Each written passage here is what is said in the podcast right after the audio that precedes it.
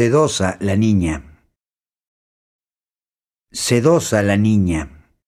Sí, esa fue la silbante respuesta del viejo a la pregunta del nieto. Una pregunta vanidosa que Vicente tenía en la punta de la lengua desde hacía varias semanas. El amor es así. Necesita confirmación, un espejismo que exige realidad. Ya se había dado cuenta, por supuesto, que el abuelo la observaba sin misericordia ni descanso. Cuando llegaron, alrededor de las once de la mañana, los esperaba en el primer patio. Lo llamaba el patio de los honores. Era al fondo, en una perspectiva de prócer de las antiguas guerras, las que los historiadores oficiales denominan las guerras de la primera independencia. Una astucia historiográfica, claro, para ensalzar a los actuales gobernantes. El viejo sabía sus mañas y estaba de pie, ligeramente apoyado en una de las columnas más o menos dóricas que sostenían los aleros inclinados sobre el rectángulo cruzado de limoneros. Vestía un liquiliqui inmaculado, con yuntas de oro en el cuello, como de ocasión grande, como si esperara firmar un tratado de paz. La barba, también blanquísima y de pelo fino, le caía hasta el cuarto botón. La niña recordaría después el insoportable ruido que salía de las innumerables jaulas colgadas en los corredores un chillido histérico, una alegría insensata, como injustificada, frente al vaho silencioso del patio. Al nieto lo retuvo sobre el pecho, con los ojos cerrados, y solo le dijo, Estás lleno de polvo, Vicente. A ella le dio un beso en la frente y le acomodó un mechón de pelo. Ya sé que te llamas Mariela, y que has sido maestra de escuela. Aquí encontrarás únicamente reprobados. Hace mucho que no recibo libros, pero los que tengo no son malos y están a tu disposición. Cuando quieras, me pides la llave del armario. La última maestra que anduvo por la zona no nos gustó mucho. En lugar de enseñar a leer el periódico, quería redimirnos.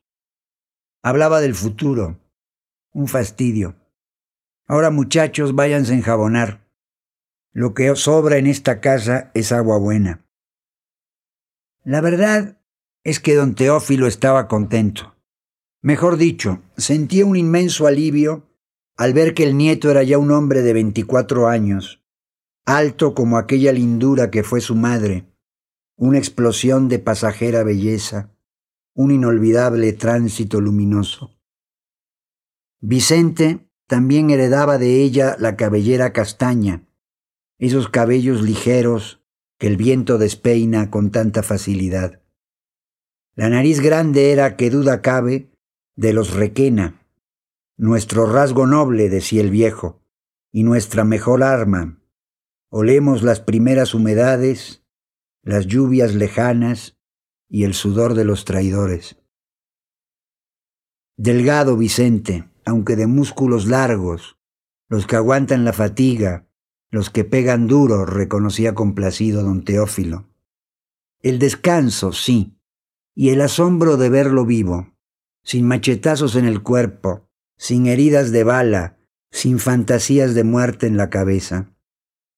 Lo había criado él solo, con esmero de botánico, decidido a que sobreviviera las fiebres viajeras que atravesaban la región, las pulmonías fulminantes del otoño empapado, los errantes curas azucarados que pregonaban remotos monasterios místicos, las sombrías pruebas de valor entre adolescentes ociosos y mutilados, la curiosidad por ese pasado tan enigmático, tan injusto, tan desordenado. Cuando el muchacho cumplió catorce años, Don Teófilo se fue con sus amigos portugueses, los antiguos proveedores de la tropa, allá, al caserío de San Mateo, donde el río se divide, y volvió con una de esas muchachas de ojos náufragos, pechos pequeños y ombligo mal cosido, pero de dedos largos, signo inequívoco de una cruz reciente. De las que se pierden entre las buenas sábanas, pensó don Teófilo. No la atropelles, acércate cuando se haga la dormida, cuando esté bien tibia. Había leído que era mejor ser abuelo que padre. En otras circunstancias tal vez, porque hasta ahora nunca había tenido la tranquilidad de contemplar, con satisfacción de semilla vieja, una estirpe ya arraigada. Aquí, bajo el cielo más azul, se instala el infierno en diez minutos.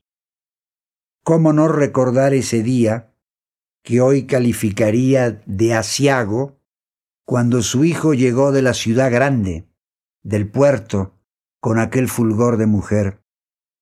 Quería incorporarse a la guerra familiar, defender la región, ayudar a su padre.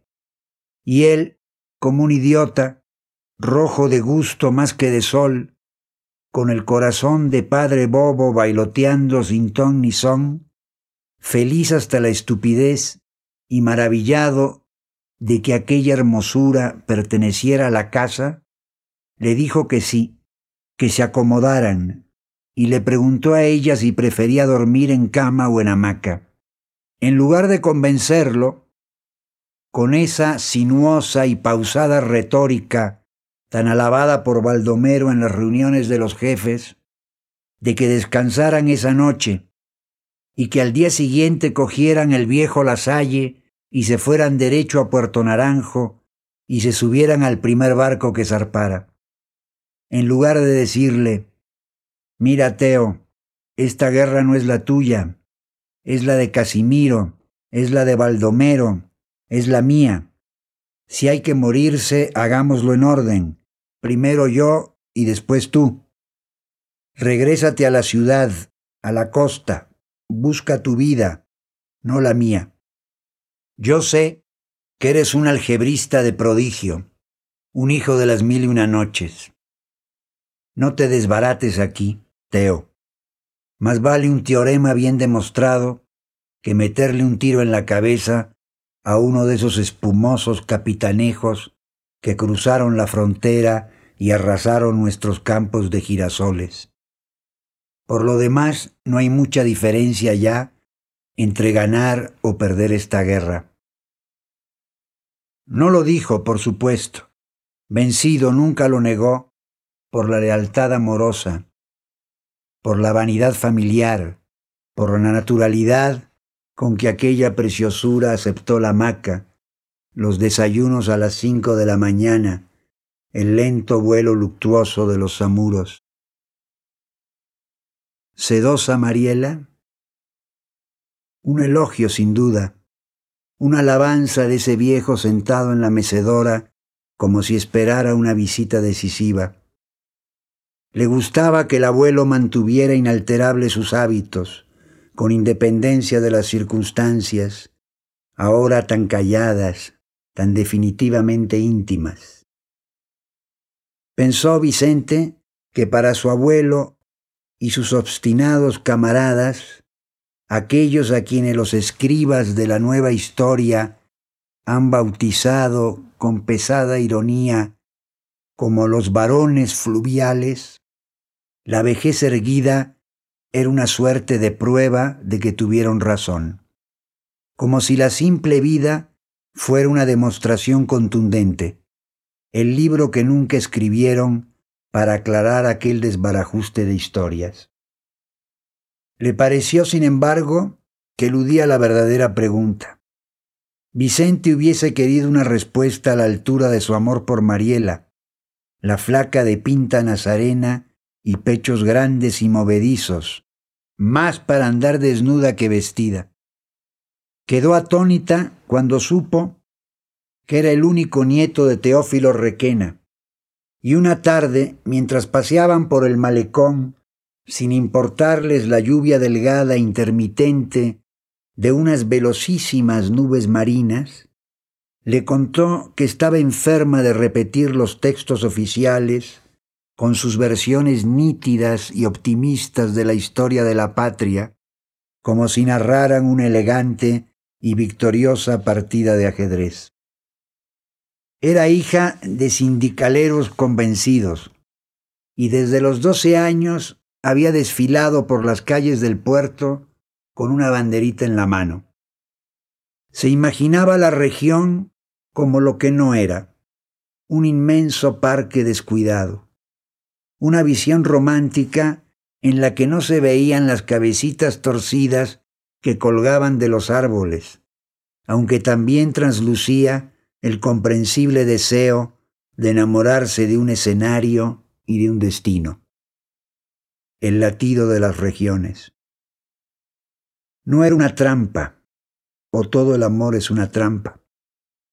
Vicente entró en ella como el muchacho de la barbilla partida que hablaba, con el conocimiento de un perito de aguas, sobre las innumerables variaciones de profundidad de los ríos, como el nieto de ese viejo peleonero que los historiadores definen con impaciente respeto como un arcaico defensor de las fronteras. Todo junto, mas esa impenetrable timidez ante la muerte tan rápida del padre, el centellante algebrista, más su risa al descubrir que el puerto era un muladar, más su calma de propietario adánico, más esa forma mezclada de acariciarla, como si ella fuera un animal muy joven y también una madera de orgánicos resplandores dorados. Nunca entramos solos al amor, están con nosotros quienes nos precedieron, genealogías iluminadas u obscuras cuyo origen exacto ignoramos. Es una carga de caballería, nunca un duelo solitario. ¿Sedosa, abuelo? ¿Qué significa eso? Preguntó Vicente con ese tono de broma seria que acostumbraban entre ellos. El juicio le había parecido escaso, tacaño y a la vez incómodamente preciso, como si el viejo lo hubiese afinado durante esos días de observación sin tregua, como si la conociera desde una eternidad o como si le hubiera pasado la mano por la espalda. Ahí está. Quiero decir que se mueve por casa sin hacer ruido, que parece suave y resistente. Tú lo debes saber mejor que yo. Lo dijo en voz baja, con cortesía lejana y burlona. Sabía Vicente que en esas tierras de soles lentísimos todo se volvía intercambiable y anónimo, el agua, la mujer, la comida. Sintió con mucho miedo el aire dulzón y cruel de la región. Tú lo debes saber mejor que yo, como si no le reconociera ningún derecho sobre la maestrita del puerto y estuviera recordándole al nieto desatento cuáles eran sus obligaciones. ¿Enamorado el viejo? No, simplemente notificándole que ya habían pasado cuatro semanas y que él seguía en su mecedora, como un pendejo, oyendo los suspiros y los quejidos de amor de una muchachita arrabalera y caliente. De eso se trataba, caramba, no de otra cosa. Dejó pasar unos cuantos días para que la niña se convenciera de que estaban solos. La saludaba con amabilidades esquivas y apenas le dirigió la palabra. Una mañana, cuando las estrellas eran aún visibles, entró en el cuarto de ella, se arrodilló ante la hamaca y con esa sonrisa de oro de los Requena le dijo, Los viejos Marielita, tenemos que aprovechar el amanecer. Ya estoy muy tieso para hacerte el amor en la hamaca. Vámonos para allá. La cargó y la colocó en la cama grande de cobre con la delicadeza de un médico que cuida a una niña muerta de frío por las tercianas. Se quitó el camisón y se dejó rodar por el lado derecho de ella. Le vio complacido las largas piernas, garza inmóvil, las rodillas huesudas, los dedos de los pies, muy dibujados y un poco separados, los hombros subidos. Somos dos cañas, Marielita. Pero ya se había dado cuenta de que los pezones estaban erectos y que la piel, lisa y tensa como lo había previsto, tenía un calor de vaga fiebre, la famosa febrícula, tan buscada por todos los impenitentes exploradores de mujeres. La edad, don Teófilo lo reconocía, obliga a hacer el amor con mayor deleite para las muchachas. Ya se fueron esas descargas impostergables que cuando había guerra se ejecutaban apoyando a la mujer contra un árbol. Ahora el viejo se quedaba eternidades dentro de ella y la dejaba hacer lo que quisiera, metido, sí, y también un poco ajeno, como si contemplara la divina cohetería de aquellos maestros chinos tan reputados en la región. El cielo de Oriente en Puerto Naranjo. También es verdad que sabía darle al amor, con astucia de anciano, un aire de postrimerías, de necesidad vital, de medicina, de jugarse la vida que ningún joven, salvo los enamorados de la muerte, pueden combinar. Le gustaba que Marielita le hiciera preguntas. Eres una maestrita curiosa, pero primero tráeme una taza de café, que ya estoy muy retrasado. Parecía otro tiempo, la misma luz invasora de la región, la misma desnudez, la misma sensación de inexplicable casualidad, aunque la mujer luce ahora menos plena, más rústica. ¿Dices que esperabas ver más gente armada por aquí? Ya hace mucho que no peleamos, maestrita. Al final, solo nos quedamos los dueños de las carabinas, los generales improvisados, los jefes, mejor dicho, porque no éramos militares de academia. Los agricultores, los inmigrantes con los que soñaba mi bisabuelo, se fueron con sus bultos y sus maletas destartaladas los plantadores de flores y de girasoles. Se fueron, me parece, con la amargura de que los habíamos engañado. Ojitos azules, les decíamos. Estaban dispuestos a aguantar la malicia de nuestros ambos sin destino, la tristeza de nuestros aguaceros, a mascar cazabe en lugar de pan, pero no a dejarse cortar las manos por esos macheteros irredentos que cruzaron el río. Tenían razón. Se quedaron solamente algunos chinos, portugueses, corsos, gente muy averiada, abastecedores de tropa y cazadores de muchachas aleladas. Los del puerto al principio ni se enteraron. Luego enviaron unos inspectores militares, dos tenientes de bigotitos impecables, que se asustaron cuando vieron nuestras armas y nuestro encono. Casi nos regañan. Los mandamos al diablo y les dijimos que la región primero era nuestra y después de la patria. Ganamos la miserable guerra y quedamos destrozados. La región ya no se quitó la fama de violencia, aún perdura, cuando en realidad no somos, bien sumados, más que cuatro viejos muertos de aburrimiento mi amigo Casimiro, mi amigo Baldomero.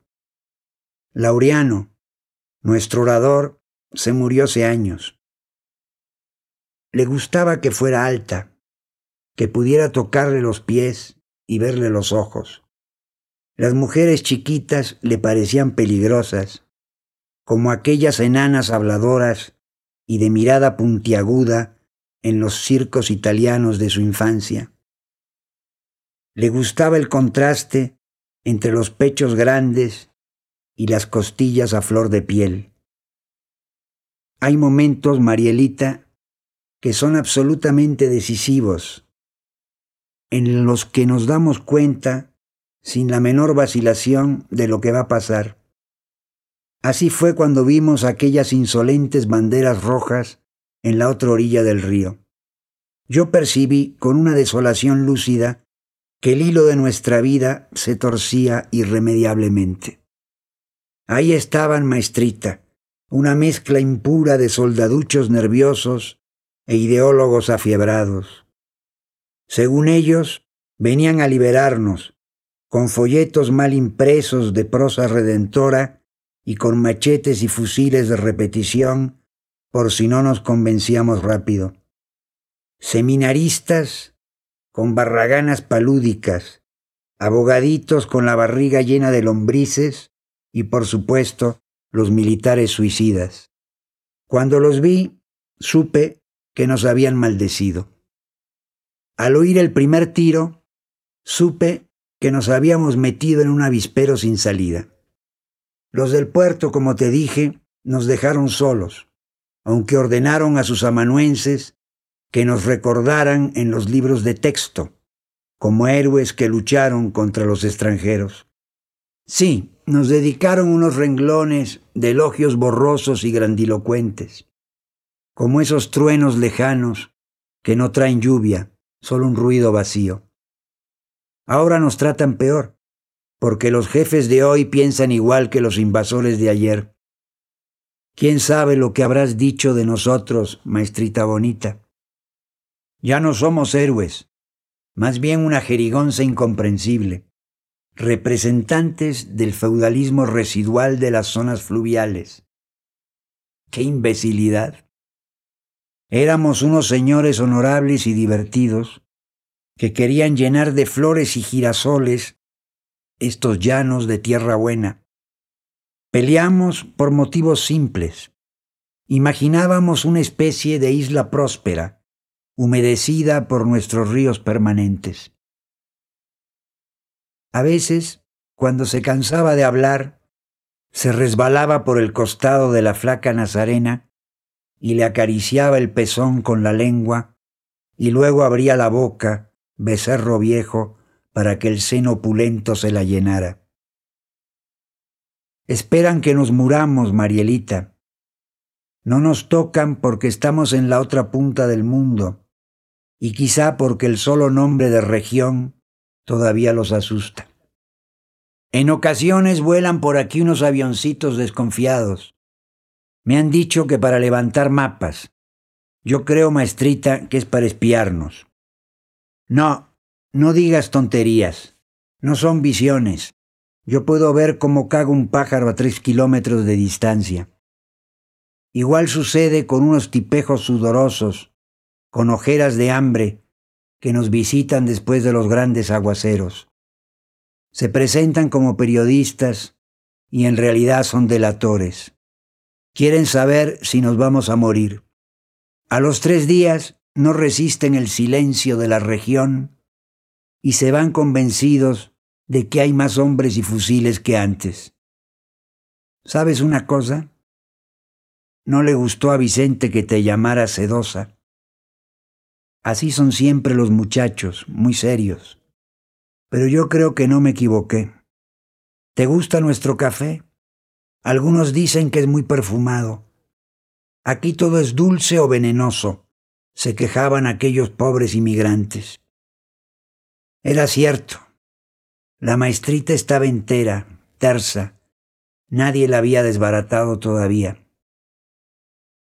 Hace unos años desembarcaron en Puerto Naranjo un americano y una francesita, un gordito que se reía por cualquier cosa y que me acribilló a preguntas sobre todas las ramas de mi familia.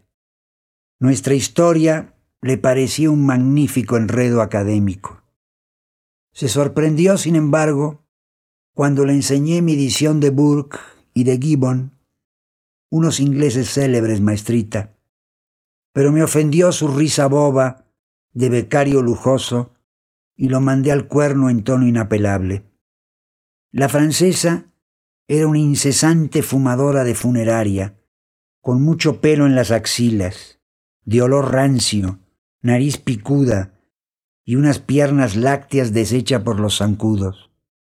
Le di un ungüento con el que se frotó hasta el culo.